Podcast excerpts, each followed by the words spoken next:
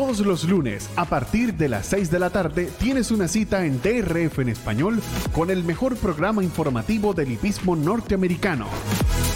La referencia con Ramón Brito y el potro Roberto. La referencia. Entérate de todo con nosotros por DRF en español. Aficionados hípicos, bienvenidos a la tertulia favorita de ustedes, de los hípicos de habla hispana y no es otra que la referencia aquí en DRF en español. Les saluda Roberto del Poto Rodríguez, quien estará acompañado de Ramón Brito del 30G, Randy Albornoz a cargo de los controles en un programa que eh, llega a ustedes, por supuesto, por nuestros eh, patrocinantes.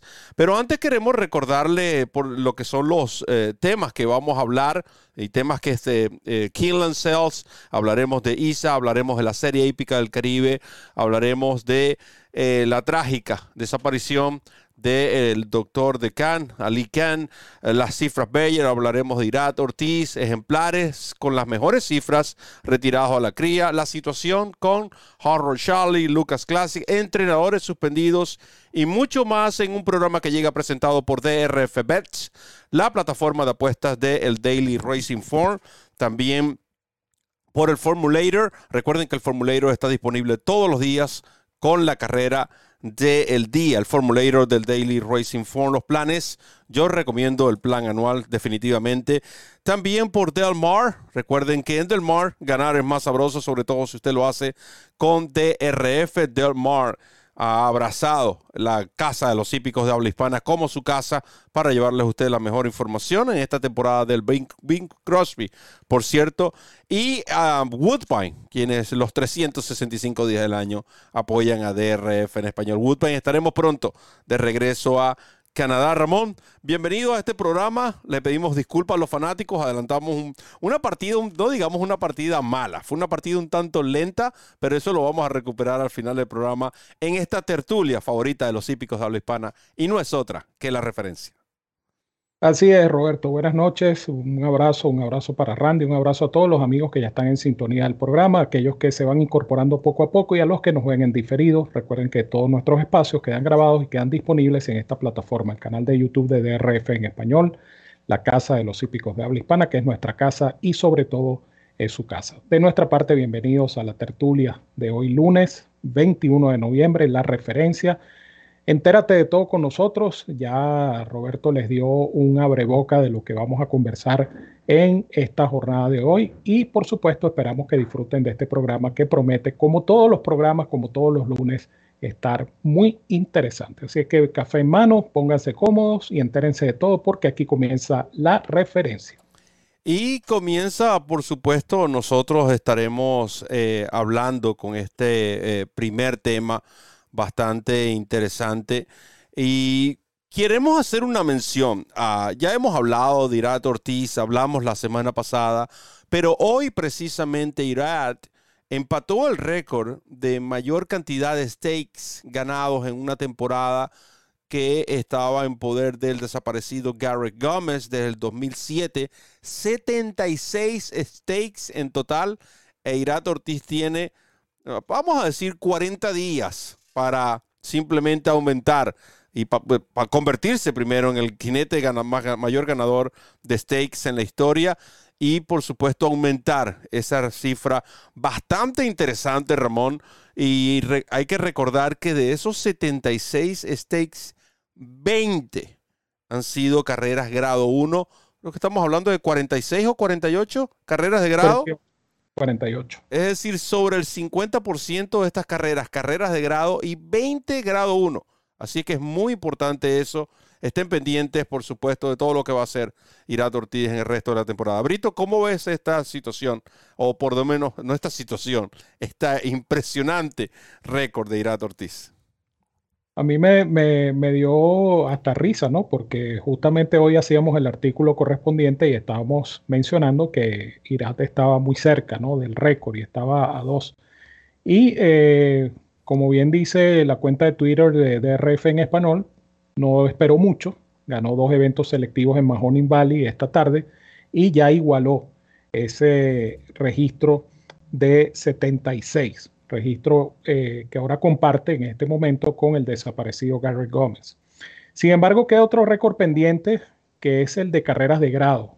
él está con 48 triunfos de grado y el récord de carreras ganadas, carreras de grado ganadas un año lo tiene Joel Rosario, que lo hizo precisamente el año pasado. Así es que el próximo objetivo de Irak, por supuesto, va a ser ganar eh, por lo menos una carrera de grado para emparejar a Joel Rosario y al mismo tiempo, si, si su próximo triunfo selectivo llegase a ser una carrera de grado, pues eh, vamos a decir que mataría dos pájaros de un tiro. Ya sería solo poseedor del récord de, de, eventos selectivos en, en líneas generales en un año y emparejaría el récord de carreras selectivas de grado también en una misma temporada.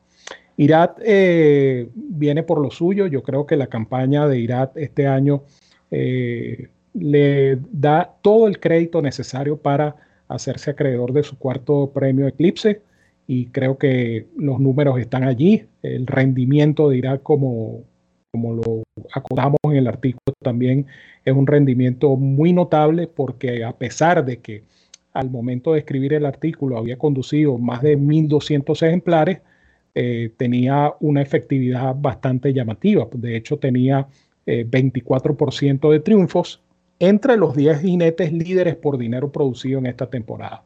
Y es difícil mantener este rendimiento. Estamos hablando de casi una de cada cuatro montas de Ira Ortiz ganaba y casi el 60% de las montas de Ira Ortiz han llegado en la trifecta. Entonces son números que, que, están allí, que son realmente contundentes y yo creo que le dan a ir a todo el, repito, el crédito y el mérito para hacerse acreedor de su cuarto Eclipse Award. Y hay un, Ramón, hay un premio que le ha sido esquivo a Irat Ortiz Jr. y que su hermano lo ha ganado en par de ocasiones. Me refiero al ESPY Award, em, premio que entrega a ESPN em, todos los años al mejor jinete y que no lo ha podido ganar Irat, pero yo creo que este año no debería haber ninguna excusa para el próximo SP debería ser Irat Ortiz el que tenga el, nombre de ese galardón. Ramón, eh, la cifra Payer, no queremos hablar de todas las cifras Payer, pero me llamó la atención una estadística que estuve analizando y es los ejemplares con la mejor cifra Bayer en su respectiva división de este año que se fueron a la cría. Eso es algo que poco común. Regularmente estos ejemplares también continúan. Eh, va de la mano con los ejemplares que continúan en eh, campaña para el año siguiente. No podemos incluir los dosañeros, obviamente, estamos obviando los dosañeros. Van a hacer campaña, con la excepción de que existe alguna lesión. Y hablando de precisamente de lesiones, Epicenter entre los tresañeros comparte la mejor cifra Bayer con 112. La comparte con el ejemplar Motor Games. Motor Games lo hizo en pista de grama, Epicenter en pista de arena. Epicenter retirado a la cría por lesión. El segunda, la segunda cifra de los tresañeros más alta la, tiene un caballo que sabemos que está lesionado, que es Charget, con 111. No, posiblemente el Charger vendrá a campaña en el 2023 en cuanto a los ejemplares sobre una milla, em, perdón, sobre una milla de tres años y más, Flyline, las dos cifras más altas, 126, 121. De hecho, las cinco cifras Bayer más altas de ejemplares en una milla o más, pista de arena, todos están en la cría, que son Flyline 126, 121, Epicenter, el mencionado 112, y Olympiad, que recogió dos veces 111. En lo que carreras por debajo de la milla en arena, los dos primeros también se fueron a la cría. Speaker Corner 114 y el mencionado 112 de Flyline, que también está en esa división. 112 también tenía Life is Good, otro que se fue a la cría. Y Cody's Wish 112 que tenía dos patas de la cría y los, trajeron de vuelta. Se iba, pero lo devolvieron. Solo en grama, con la excepción de Motor Games, que tiene la cifra más alta. Golden Paul, otro caballo que tiene la segunda cifra, con 110, no fue a la grama. ¿Es esto casualidad o simplemente es el resultado de lo que venimos viendo en años anteriores, Ramón? Yo creo que es, el negocio, insisto. Hay casos puntuales, ¿no? El caso de Epicenter es inevitable porque Epicenter lamentablemente se fracturó en la Classic, pero el, resto de estos ejemplares, pues, representan negocios más productivos en la cría. Y ahí está el caso de Life is Good, por ejemplo, para no, para no caer nuevamente en el tema de Flyline, que ya todo el mundo conoce de sobra. Pero yo pienso que sí, que se trata de negocio. De repente Olimpia ya cumplió su ciclo. En el caso de Olimpia yo justificaría, porque es un caballo de cinco años, un caballo que ya... Eh, y que tuvo sus lesiones durante la carrera, durante su carrera, Ramón. Por eso, un caballo que tuvo una campaña corta, pero es un caballo que ya a los seis años, pues ya es más conveniente tenerlo en la reproducción. Es un caso diferente. Eh, pero está el caso de Flyline, está el caso de Life is Good y otros casos que, de ejemplares que son llevados a la reproducción porque el negocio es más atractivo. Y caemos allí también, aunque no aparecen estas cifras Bayer tope, el, el caso de Cyberknife. Un caballo que bien pudiera tener una campaña como cuatroañero, un caballo que está sano, un caballo que no tiene ningún problema, pero que se lo, vayan se lo van a llevar a la reproducción porque aparentemente el negocio es más conveniente. De tal manera que no, que, no eh, respondiendo a tu pregunta, no lo veo como casualidad, lo veo más bien como una consecuencia Mm. del el modelo de negocio hoy en día en Norteamérica. Sí, que simplemente se ha basado, como lo publiqué hace tiempo en mi cuenta de Twitter, más en las cifras, en la precocidad que en cualquier otra cosa. Eh, no, no, deja de ser un tema interesante porque es un tema que seguramente en años venideros de continuar este patrón vamos a seguir conversando al mismo. Eh, es lo que vende, eh, tú, pueden verlo, pueden comparar con todas las publicidades, o podemos decir, un 90% de las publicidades de los sementales. Los ejemplares de estos que van a entrar como sementales, sus promociones están basadas en cifras Bayer y cuántas carreras grado 1 ganaron. Independientemente si fueron cortas, largas, cifras Bayer, carreras grado 1. Solamente hay dos cifras que están siendo bien respetadas. Las cifras Bayer y otra cifra, obviamente, cuyo, que son las eh, hojas, vamos a llamarlo así, cuyo nombre, por supuesto, no podemos mencionar debido a que hay que eh, cobrar por la publicidad. Brito, las delegaciones, los representantes de los diferentes países ya están arribando a Venezuela para lo que será la ah, Serie Hípica del Caribe 2022 a disputarse en el hipódromo La Rinconada un hipódromo que originalmente eh, tenía un concepto y una estructura nada que envidiarle a ningún otro hipódromo del mundo, lamentablemente, y como todos sabemos, al pasar de los años eso ha cambiado. Eh, pero ejemplares y, e información de última hora, gracias a Robert Sánchez, por cierto, a quien aconsejo y animo a que sigan en su cuenta de Twitter, Robert Sánchez DR, de Dominican Republic. Mm, los ejemplares Chandler Wells, Cadete y Counselor ya están siendo transportados, estaban siendo transportados hace una hora hacia el aeropuerto para desde allí ser enviados al escúchame, al hipódromo Arrinconada, pero al aeropuerto son Maiquetía, es el aeropuerto, ¿cierto? ¿Ok? Sí, sí.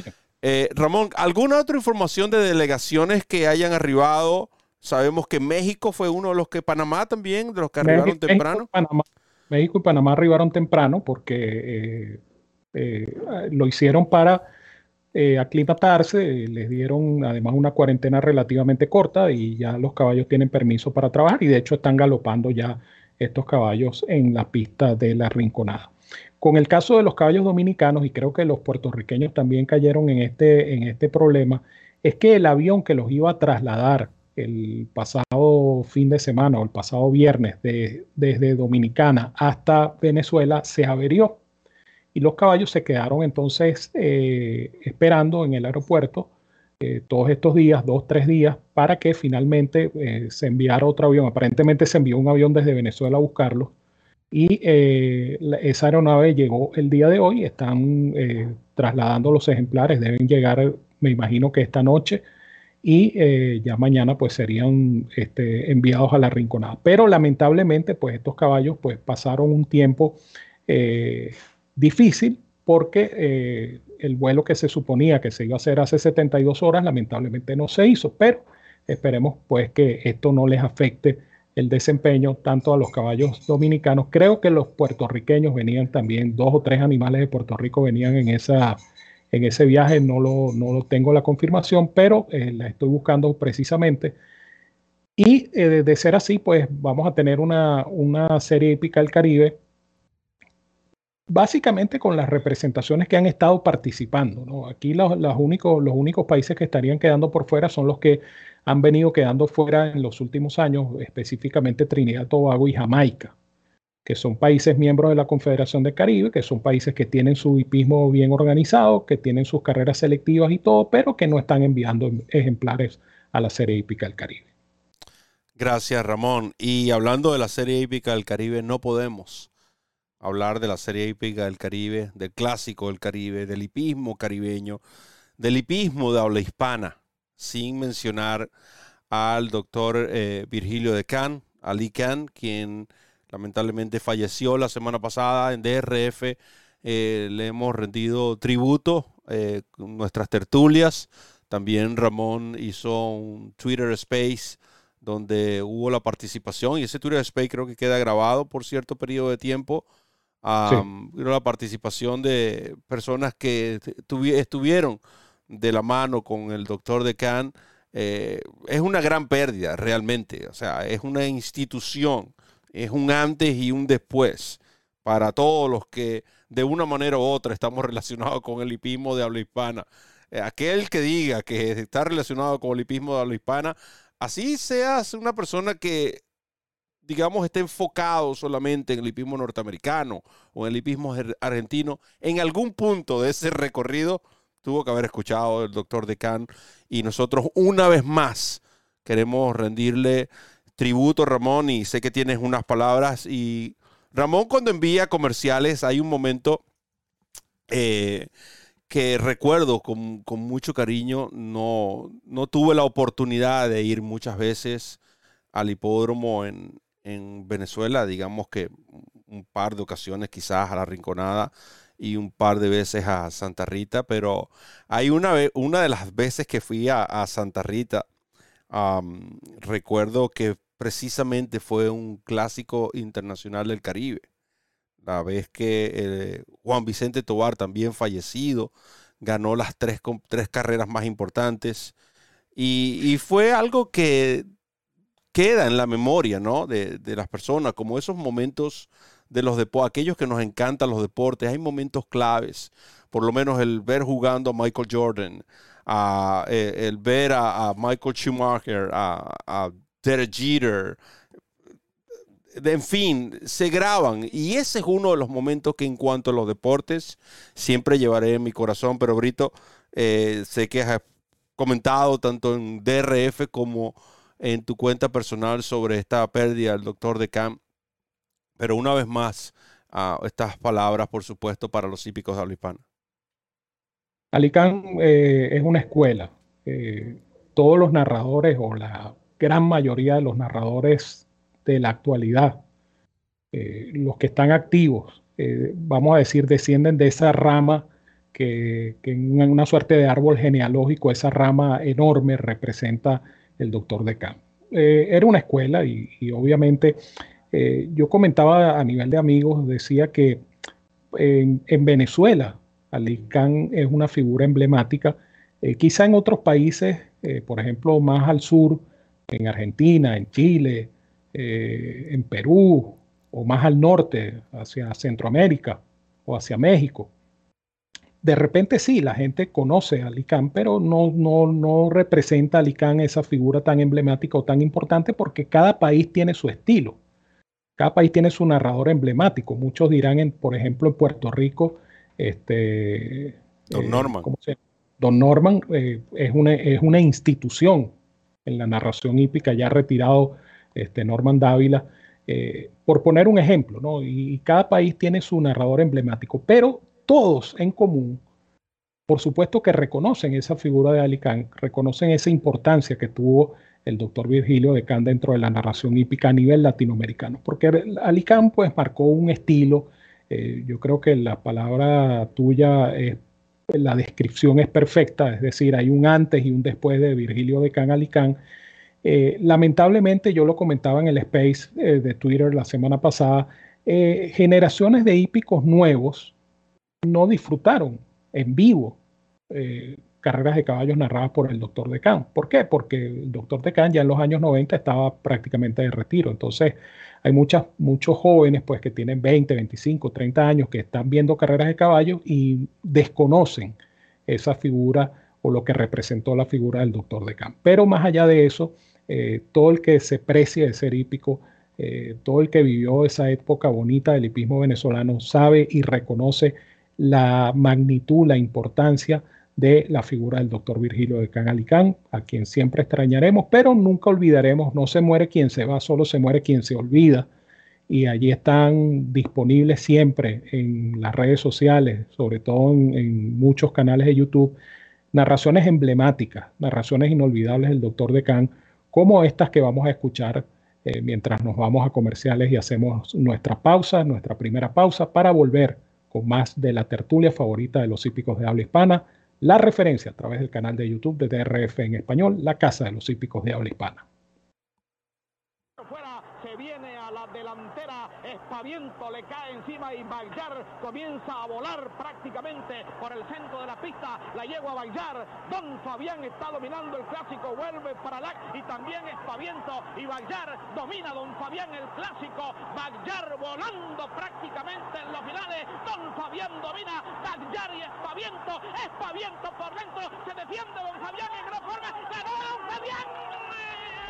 Es una gran carrera. Segundo Espaviento, cuarto para la quinto Principito, sexta Candes Academy, luego mi pueblo, Bravadanza y último Power.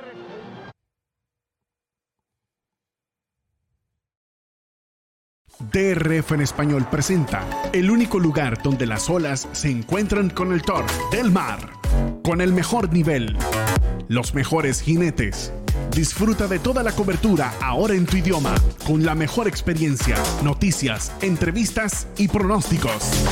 Porque solo en Del Mar, ganar es más sabroso. Por DRF en español. Comienza a ganar con la nueva versión móvil del programa de carreras del Daily Racing Form, presentando en exclusiva las cifras de velocidad Bayer, selecciones y análisis de los expertos. Visita drf.com slash best y siente el poder del DRF en la palma de tu mano.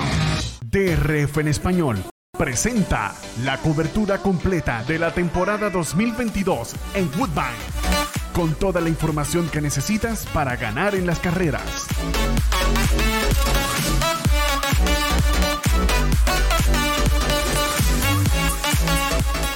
Análisis, pronósticos, entrevistas, noticias y mucho más. Woodbine, siempre en tu idioma, por DRF en español.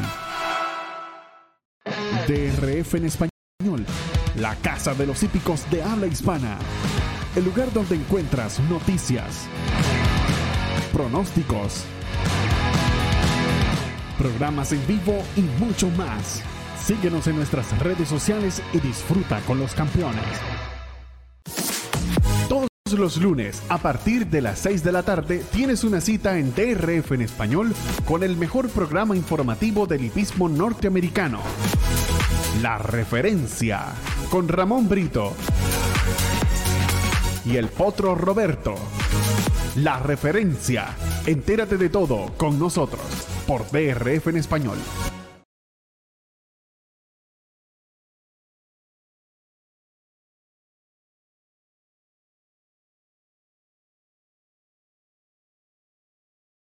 Continuamos con la referencia, la tertulia favorita de los hípicos de habla hispana a través de DRF en español. Roberto El Potro Rodríguez, acompañado de Ramón Brito, el 30G, Randy Albornoz en los controles en un programa que llega a ustedes presentado por DRF Bets. Recuerda la suscripción, duplicar tu primer depósito de 250 dólares con el código DRF Español. Muy importante, restricciones aplican. en este segundo segmento es un tema bastante delicado, pero es un tema que definitivamente tenemos que tratar. Porque de eso se, de eso se trata, no valga la redundancia.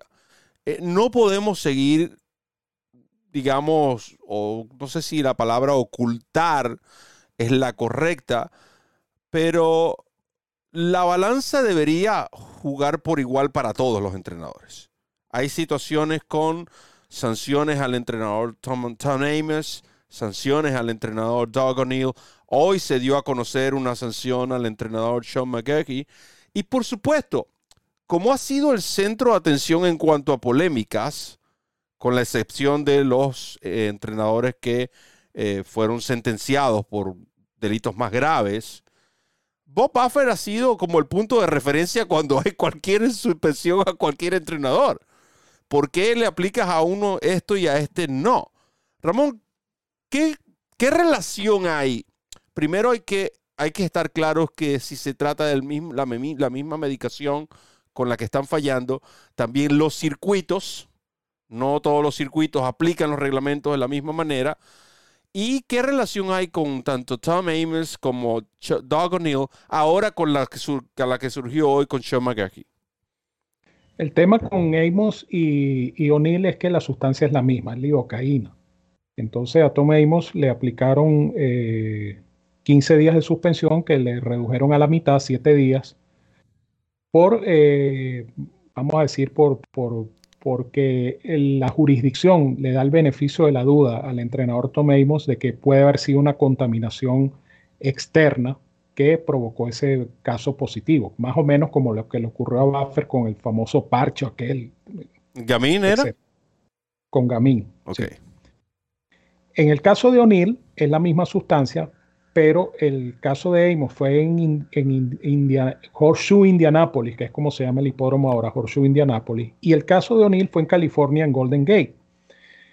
A O'Neill le metieron 60 eh, días de suspensión es la misma sustancia, es el mismo caso, es un positivo de lidocaína y le rebajaron a 30 con la condición de que O'Neill no tuviese eh, casos de eh, sustancias positivas en el próximo año. Disculpa, ahora, eh, ¿por qué la diferencia y las sanciones?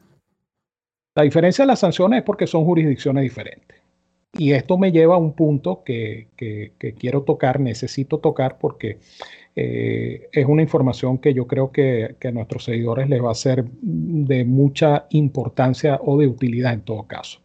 Ustedes saben que se, ha formado esta organización llamada ISA, que es la Horse eh, Integrity and Safety Association, que es una, un ente que tiene como objetivo unificar estas reglamentaciones para que no ocurran situaciones como las que acabamos de describir que en una jurisdicción un entrenador por el mismo, la misma sustancia le meten 7 días y en, otra jurisdicción le meten 15.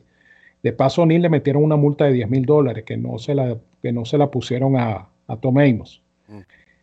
Lamentablemente, lamentablemente eh, ISA está en problemas porque eh, hay jurisdicciones y hay una asociación, la, en, la NHBPA, que es la National Horse Benevolent and Protective Association, que están en contra de la implementación de ISA.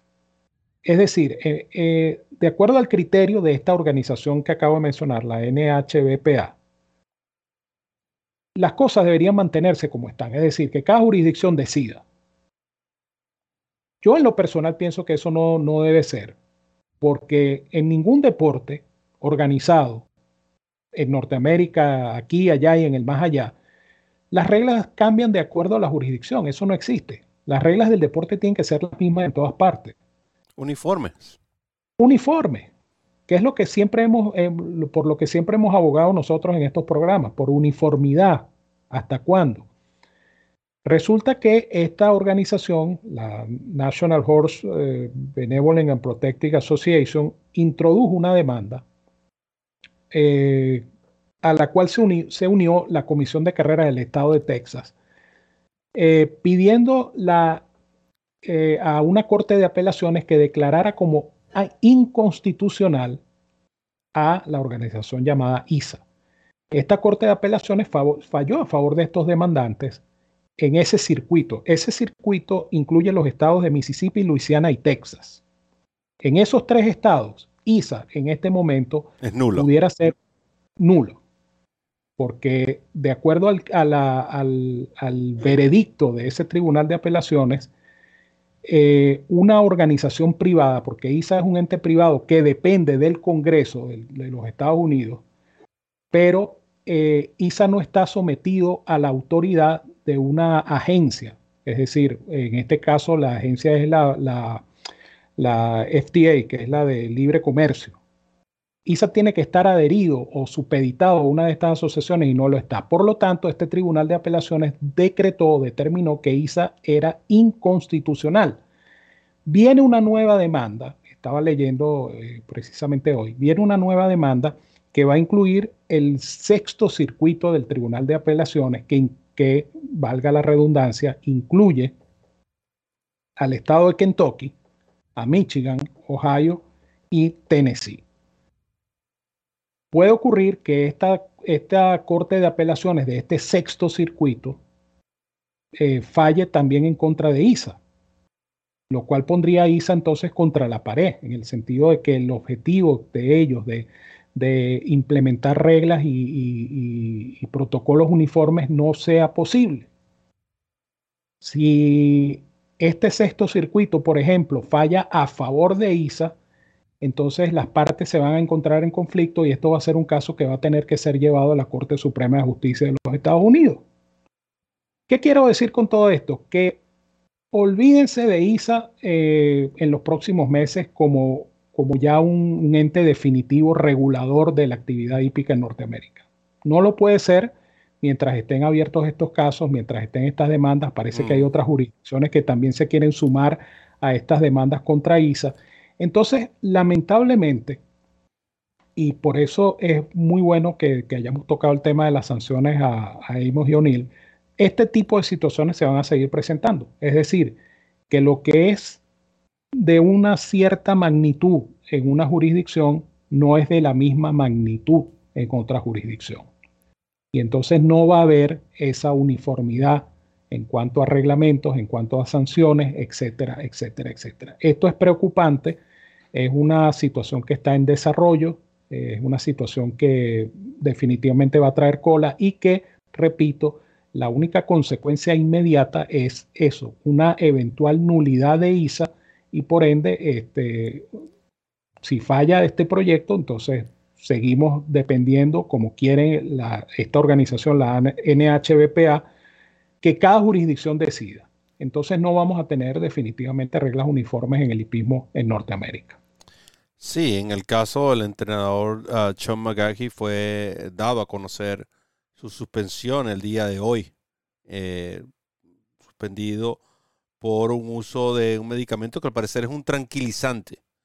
Eh, igual, eh, súper entrenador reconocido, eh, igual se le aplicó una suspensión, pero recuerden, aquí no estamos hablando solamente de suspensiones de entrenadores, Ramón. Aquí estamos hablando que al fallar ISA o la intención que ISA tiene, también se acaba la esperanza de ver la decisión de los comisarios, por ejemplo, en cuanto a un foul en carrera, una falta en carrera, no vamos a tener esas decisiones uniformes que tanto hemos pedido, sino que la apreciación del California va a ser, seguir siendo diferente a la de New York, la de New York a Florida, etcétera, etcétera, etcétera. O sea, no estamos hablando solamente de lo que es la aplicación de sanciones cuando hay este tipo de faltas, también es eh, todo lo que tenga que ver con reglamentación dentro del hipismo norteamericano, el cual necesita urgentemente, no le llamemos quizás, no que no se llame ISA. La intención de ISA va en pro de lo que nosotros queremos, que es una, uniformidad total, general, absoluta, en, los, por lo menos en los Estados Unidos. Incluimos Norteamérica porque también tenemos que apoyar a Woodbine y a todos los hipódromos canadienses, pero por lo menos en Estados Unidos que exista esa reglamentación, ¿verdad? Y que se pueda ser aplicado. Pero seguiremos esperando. Gracias a Dios que nuestras sillas son bien cómodas. Ahora, hmm. antes de ir a la pausa, hay algo que la semana pasada lo conversamos, parecía como, como siempre digo, ¿no? Sería cómico si no fuese trágico. Pero la situación con, el caso de Horror Charlie, para los que no saben, en el famoso Lucas Classic, em, se, hubo un reclamo, vamos a decir, no un reclamo en cuanto a foul post carrera, eh, o si se puede decir una acusación, de que el caballo Harvard Charlie no estaba utilizando los, eh, las herraduras correctas o estaba utilizando unas herraduras ilegales, consideradas ilegales. Ahora, ¿por qué? bueno, lo dijimos la semana pasada, ¿por qué se solicitó a los fotógrafos que emitieran imágenes eh, de esta carrera cuando eso está pasando por encima de lo que es el reporte veterinario, que es quien oficialmente debería dar a conocer esto. No sé si es porque tiene que ver algo con, no es casualidad, de nuevo Churchill Down, de nuevo un tipo de situación similar. No, lo que no me, lo que no encaja, Ramón, es por qué se tienen que manejar las cosas de esta manera. Sí, aquí, aquí eh, da risa porque con la tecnología que hay hoy en día, eh, una alteración fotográfica se hace y se hace de manera tan perfecta que nadie se da cuenta y nadie sabe eh, si una cosa es cierta o no. me refiero a una imagen. Incluso hay videos que se, que se, modifican en estos laboratorios y, tú crees una cosa que realmente no está ocurriendo. Eh, hay infinidad de artilugios tecnológicos hoy en día que permiten ese tipo de situaciones. Pero el, punto que yo comentaba era que eh, previo a la carrera tiene que haber un personal que se encargue de la identificación del caballo, que se encargue de verificar que los implementos que lleva el caballo son los mismos implementos que dice el programa oficial y que entre tantas cosas que hay que verificar de un caballo antes de la carrera, pues que las herraduras que está utilizando el caballo sean herraduras legales. Yo no creo, honestamente, que un entrenador y un entrenador del perfil de Dogonil vaya a ser tan torpe, por decirlo de alguna manera, para arriesgarse a utilizar unas herraduras que son ilegales. O sea, yo particular, o sea, me costaría muchísimo creerlo. Muchísimo. Incluso de cualquier entrenador, porque si te hacen una inspección del ejemplar previo a la carrera y tu caballo llega con unas herraduras que no son las herraduras legales, tú te estás exponiendo a que te suspendan de inmediato. Tú te estás exponiendo a una situación bien difícil, una, una, sanción que, pudiera ser muy larga. Entonces yo no creo que eso haya ocurrido así. Y, me parece hasta ingenuo, ¿no? Que, que, pidan como evidencia, como evidencia, fotos. Y las fotos no tienen nada que ver porque las fotos se pueden modificar.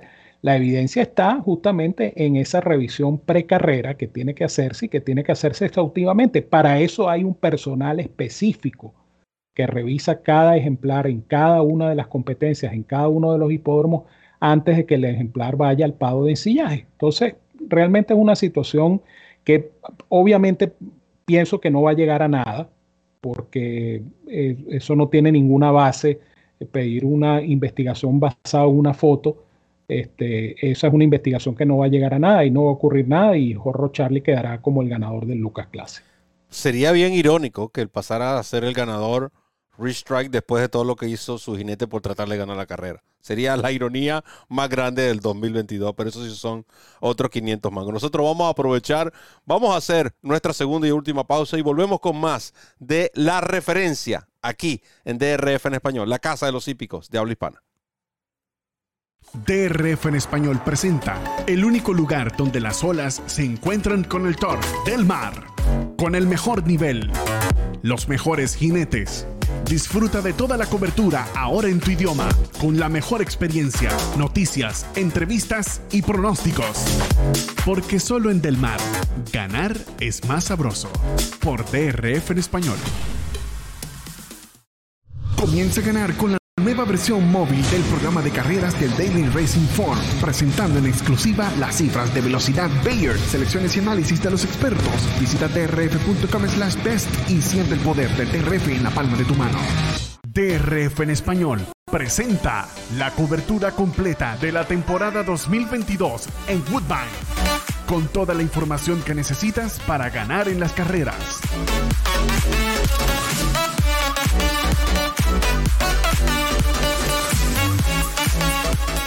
Análisis, pronósticos, entrevistas, noticias y mucho más.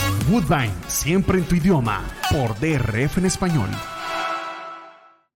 DRF en español, la casa de los hípicos de habla hispana. El lugar donde encuentras noticias, pronósticos, programas en vivo y mucho más. Síguenos en nuestras redes sociales y disfruta con los campeones. Todos los lunes, a partir de las 6 de la tarde, tienes una cita en DRF en español con el mejor programa informativo del hipismo norteamericano. La referencia con Ramón Brito y el potro Roberto. La referencia.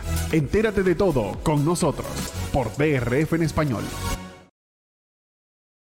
Continuamos con la referencia ya en el tercer y último segmento del día de hoy, la tertulia favorita de los hípicos de habla hispana, agradeciendo a todos los fanáticos, bastante activo por cierto el chat en la noche de hoy. Eh, y como todos los lunes, la referencia le ofrece la mejor información, la más completa en nuestro idioma aquí en DRF en español. Está invitado. Esta semana continuaremos dando información gratuita. Repito y aprovecho esta plataforma.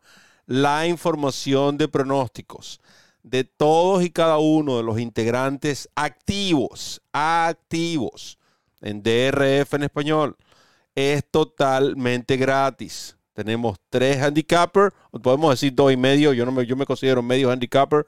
Dos y medio handicapper, Toda la información es gratuita. Así que, por favor, entienda, si usted recibió información de Banán Negrón, de Poto Roberto o de Ramón Brito, usted tiene que saber que esa información es totalmente gratis. La obtiene principalmente en DRF en español y en plataformas como el Poto Roberto y nuestra cuenta, nuestras respectivas cuentas de eh, Twitter. Dicho todo esto, Ramón, eh, agradeciendo por supuesto a Kinlan por el gran apoyo eh, brindado durante el 2022, tanto en lo que fueron las competencias, las carreras de caballos, como en las subastas. Agradeciendo también a don Juan Oleaga por haber participado en esos tres programas muy dinámicos e instructivos. Los programas, si usted no lo ha visto, véalo, están disponibles en este canal. Cerró con récord. Eh, por supuesto, encabezados por el, ese 2.5% de Flyline, que fue la noticia principal. Y, pero sí hubieron bastantes ejemplares, como en el caso de Midnight Bisu, a Becoma ahora como cemental despuntando en las ventas. Creo que fue una subasta bastante dinámica, compacta y superó, superó las expectativas, tanto así que eh, vendieron, la cifra récord pasó los 200 millones, y no me equivoco. Sí, eh, la cifra fue de 210 millones. 210 millones, que fue un 3% por encima de la cifra de 2021. De hecho, en, las, en la octava sesión de ventas ya se había superado la cifra. Las dos últimas sesiones de venta, que son el libro 5, pues son ejemplares ya, eh, vamos a decir, poco cotizados, ejemplares que no son tan costosos.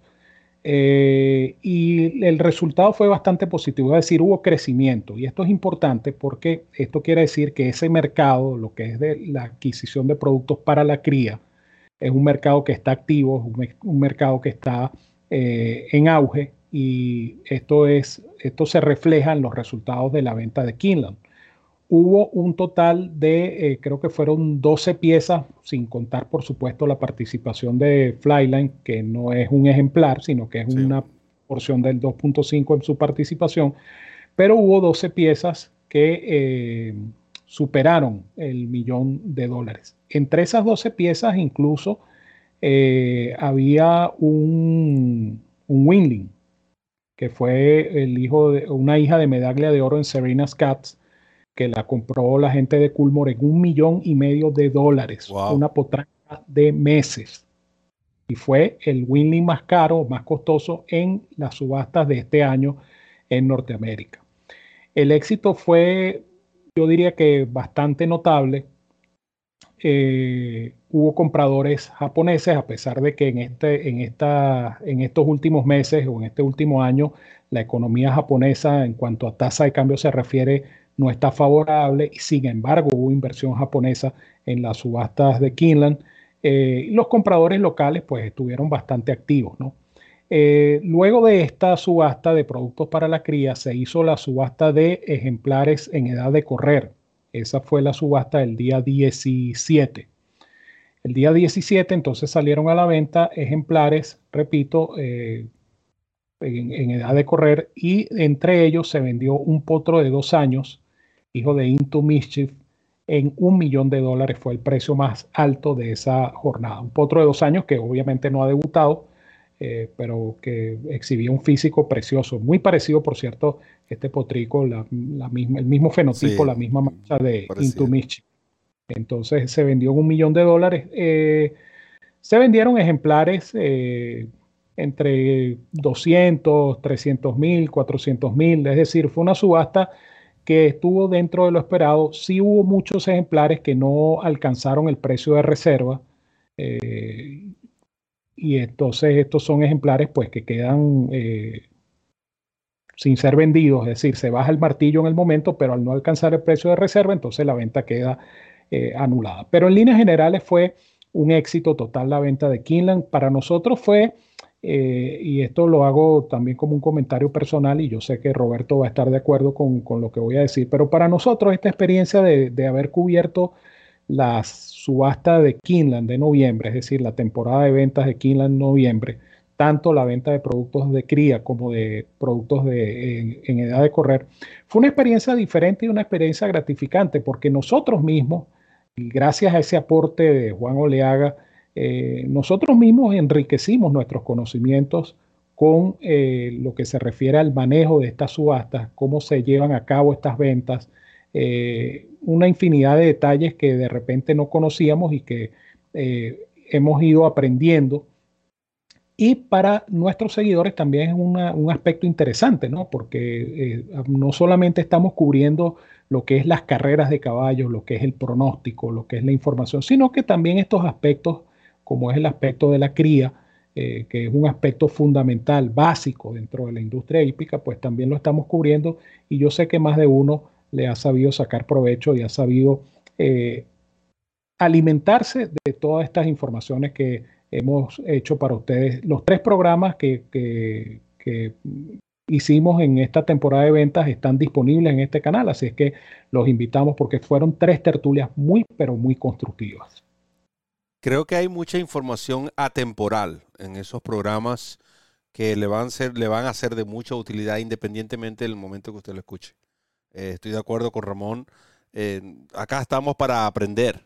De nuevo, los que estamos de este lado, no estamos de este lado porque somos los que vamos, vamos, más sabemos. No, estamos de este lado porque tenemos la responsabilidad de llevar esto. Pero igual estamos aprendiendo como todos y cada uno de ustedes. Creo que hay incluso fanáticos que tienen mucho mayor conocimiento que los que acá participan. Y es bueno porque simplemente es nuestra intención aprender cada día más sobre todos los aspectos del pura sangre de carreras y su entorno. No solamente es la apuesta, no solamente es el dividendo, el handicapping, hay un sinfín de factores adicionales que siempre es bueno conocer un poco. Quizás no te especialices en la materia, pero siempre es bueno conocer. Y agradeciendo, por supuesto, a Kinlan por el gran apoyo brindado y habernos dado la oportunidad. Hasta donde tengo entendido, de manera oficial y patrocinado por la casa de ventas, creo que es la primera vez en la historia que una casa de ventas patrocina a una plataforma para cubrir de la manera como nosotros cubrimos. Una cosa es cubrir el contenido editorial, otra cosa es hacer programas durante la subasta con la señal autorizada de la subasta, hablando sobre los detalles de la misma, Quizás estoy equivocado, pero también creo que es un logro, independientemente seamos los primeros o no, es un logro bastante importante y que ya también marca una nueva era en lo que es DRF en español. Aprovechando estos minutos, Ramón, y siempre es bueno recordar, cambiando un poco el script, eh, eh, lanzando aquí, haciendo una jugada de audible, como se dice en el fútbol americano. La apuesta a futuro, hay que hablar de la apuesta a futuro, no lo queremos dejar para la, para la próxima semana, hablaremos de lo que fue el cierre de este pool, que es el segundo, ¿cierto? El segundo, sí. Este es el segundo. Pero la apuesta futuro para el Kentucky Derby, específicamente en su edición 149, es una apuesta que ofrece los organizadores del evento, donde usted hace la apuesta correspondiente al ejemplar de su preferencia a una proporción regularmente elevada. ¿Cuál es el riesgo? El riesgo es que su caballo no llegue al Kentucky Derby y usted pierde el dinero. Pero suponiendo, usando el caso de Forte, para usar un, ejemplar en particular e individual, Forte está 10 a 1. Suponiendo que Forte continúe su evolución, suponiendo que Forte se convierte en el líder de la generación y obtenga los puntos necesarios para correr en el Kentucky Derby, posiblemente a Forte no lo vamos a recibir 10 a 1. Y si usted lo apostó hoy en, en estas apuestas a futuro, valga la redundancia, usted va a cobrar por Forte 10 por 1. Me parece que una de las apuestas más atractivas que hay, a mí me fue bien por lo particular en la uh, British Cup Classic, ya que hice cuatro ejemplares que estaban con un dividendo astronómico y Flyline por lo separado lo recibí mucho mejor que como estaba, como pagó el, el día de la carrera. Eh, de nuevo, no siempre va a funcionar así. De hecho, los ejemplares en particulares que aposté, solamente dos corrieron en la clase y las otras dos perdí esa, esa inversión. Pero es, es, es interesante, eh, eh, obviamente en el caso del Kentucky Derby, lo que es el grupo que los incluye al resto, como se, se, denomina, ¿no? El resto de los participantes siempre va a ofrecer el dividendo más bajo. Pero uh, usando el caso de Forte, eh, ¿cuál sería tu approach con respecto a esta apuesta y, y este ejemplar en particular? Es interesante por el, por el hecho de que estamos hablando del campeón dosañero, ¿no? Hay prospectos interesantes, ¿no? Muchos han hablado del potro de Asmussen extrañejo, que es el segundo favorito en proporción de 12 a 1, un caballo que apenas ha corrido una vez, que va a correr, por cierto, el, el, el Kentucky Jockey Club, lo va a correr este caballo extrañejo. El sábado. El sábado. La diferencia entre eh, la modalidad de apuesta a futuro del año pasado y de años anteriores con esta es que en las modalidades de los años anteriores había 23 intereses individuales y una llave que corresponde al resto de los ejemplares tresañeros. En este caso hay 38 intereses individuales. Una llave 39, que sería la de las potrancas de tres años, y la 40, que es el resto de los tresañeros. Entonces ahora hay más opciones individuales. En vez de haber 23, hay 38. Entonces esto hace de la apuesta a futuro pues un tema todavía más interesante porque las proporciones evidentemente van a ser mayores. Eh, esta ronda 2 es el jueves, es a partir del jueves y hasta el domingo y va a incluir una única ronda de cementales, es decir, ¿qué cemental cree usted que va, cuyo hijo va a ganar el Kentucky? Exactamente. Para aquellos fanáticos, los cementales también es una buena eh, oportunidad. Para los seguidores de lo, de lo que es la parte de la cría, ¿verdad? Eh, si tienen un cemental favorito, si tienen el, no sé, el presentimiento de que un hijo de, por ejemplo, Uncle Mo va a ser el ganador del derby, usted puede apostar a Uncle Mo como cemental ganador del Kentucky Derby. Sea yegua, sea macho, el que gane el Kentucky Derby, hijo de Uncle Mo, usted levanta su dinero. Exactamente. Y es una opción, repito, interesante por eso, porque tiene ese, ese factor de riesgo, pero es un riesgo que invirtiendo poco vale la pena. Es decir, usted tampoco va a jugar mil dólares, usted tampoco va a jugar cinco mil dólares, usted va a hacer una apuesta modesta, pero esa apuesta modesta le puede representar un buen dinero si usted agarra un caballo en proporción de 15, 20 a 1, 30 a 1, 50 a 1, 99 a 1 hay bastantes. Entonces es interesante esta modalidad de apuestas a futuro que en el caso de, del derby eh, se está haciendo cada vez más interesante por eso, por el aumento en los intereses individuales, pero que esto debería llevarse a otras carreras, así como ya se hizo con la Breeders' Cup Classic.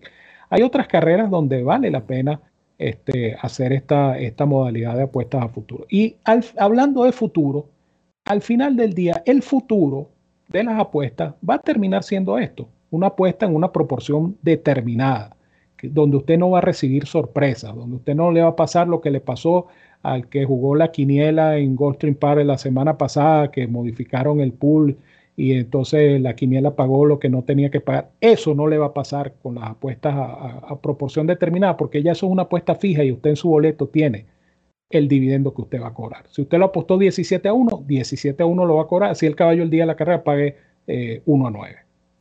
Eso es correcto, Ramón. Y para ya terminando y respondiendo una pregunta, por supuesto, a, a, uno de los fanáticos que habla, nos pregunta sobre la cobertura de DRF en español eh, para la Serie Hípica del Caribe, podemos decirle que de manera oficial sometimos una solicitud hace aproximadamente tres semanas a la organización pidiendo credenciales.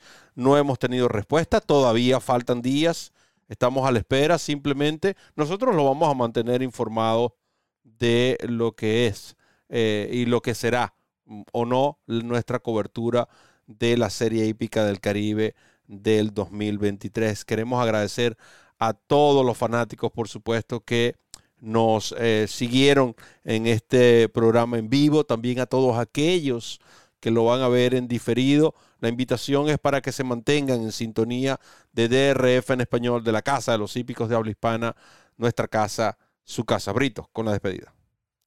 Bueno, tenemos esta semana mucho material para ustedes. Vamos a tener, por supuesto, eh, la referencia para Del Mar este sábado, la referencia express para Woodbine. Lamentablemente, ayer el programa de carreras de Woodbine fue suspendido por inclemencias del tiempo. Eso sí escapa de nuestras manos definitivamente. Eh, vamos a tener, como siempre, la carrera del día, eh, que ha estado muy acertada en estos últimos días, la carrera del día del Daily Racing Forum, con la eh, descarga totalmente gratis del Formulator y la cabalgata de ganadores de Evanán Negrón. Amén de nuestro programa al día, como todos los viernes al mediodía, a través de este canal, el canal de YouTube de DRF en español. Toda esta información, yo lo repito, para que no les quede duda, es absolutamente gratuita. Usted no tiene que pagar absolutamente nada y eh, responsablemente también me hago eco del comentario de que ninguno de los handicappers activos de este canal de DRF en español eh, posee eh, sistemas de suscripción o similares para las carreras de caballos en Norteamérica. Esto que les quede muy claro, no vayan a caer en rumores porque también existen estos, estos que se hacen pasar por personas que no son y ofrecen villas y castillos que no tienen nada que ver con nosotros. Así que la información de DRF en español usted la consigue en este canal y no le cuesta absolutamente nada. Con esto me despido diciéndoles como siempre que los quiero mucho y los quiero de gratis. Les envío un fuerte abrazo a todos donde quiera que se encuentren. Cuídense mucho, que tengan una feliz y exitosa semana. Y ya lo saben, sigan en nuestra compañía que nosotros apreciamos la suya aquí en DRF en español, el canal de los hípicos de habla hispana, que es nuestra casa y sobre todo es su casa.